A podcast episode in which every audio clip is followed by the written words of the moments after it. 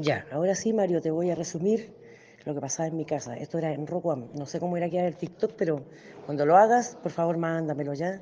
Me gustaría, porque es una historia real. Es una historia de muchos años atrás.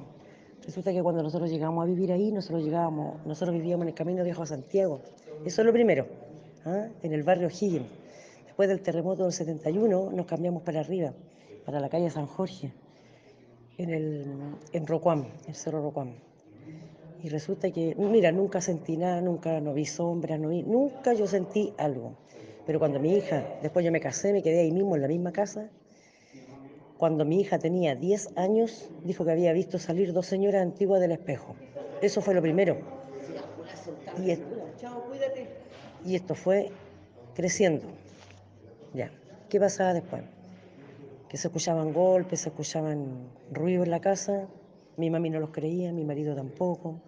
Después de todo eso, mi hijo chico, cuando era guaguita, yo le, compré uno de esos andadores que suenan el andador a veces sonaba solo, mi mamá me decía, no te asustes, son angelitos. Mi hija chica, mi hija que ahora tiene 28 años también jugaba con Landy, con el Landy, chao Landy, a todos lados. Y ahora supe que los amigos imaginarios no son imaginarios, son espíritus. Eso supe. Ya. Después de eso, después de eso pasaron muchas cosas. Sentíamos de repente con mis hijas, sentíamos de repente que cantaba una mujer ópera en la noche, cantaba ópera la mujer. Mi mami no los creía, mi marido tampoco. Ya, después de eso, en la noche nosotros apagábamos la luz y se veían luces, eran como ors chiquititos que se veían, como espíritus chiquititos. Se escuchaban golpes así, a veces golpeaban las puertas, a veces uno iba al baño y decían, estoy ocupado. Nosotros pensábamos que era mi marido y no era mi marido, no, no había nadie en el baño.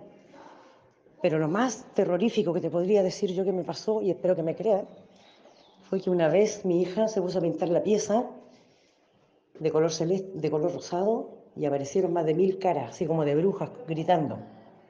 Ya, te puedo seguir relatando la historia porque estoy en el trabajo. Mira, lo siguiente que pasó fue que mi mami le regaló un robot a mi hijo chico, ¿ah? cuando tenía como 3, 4 años, le regaló un robot y el robot decía Danger, Danger, y se daba vuelta un robot con luces, bien bonito. Y un día dijo, voy a matar, voy a matar, y eso no lo tienen grabado los robots, entonces, para que tú vayas pensando todo eso.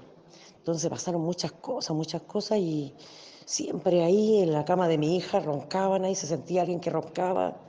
Una vez mi hija estaba en el computador y por el computador vio que había un hombre de, de bigote al lado del, del, refrigerador. Entonces, ¿cuál era el, la conclusión que saco yo? Que ahí debe haber gente enterrada.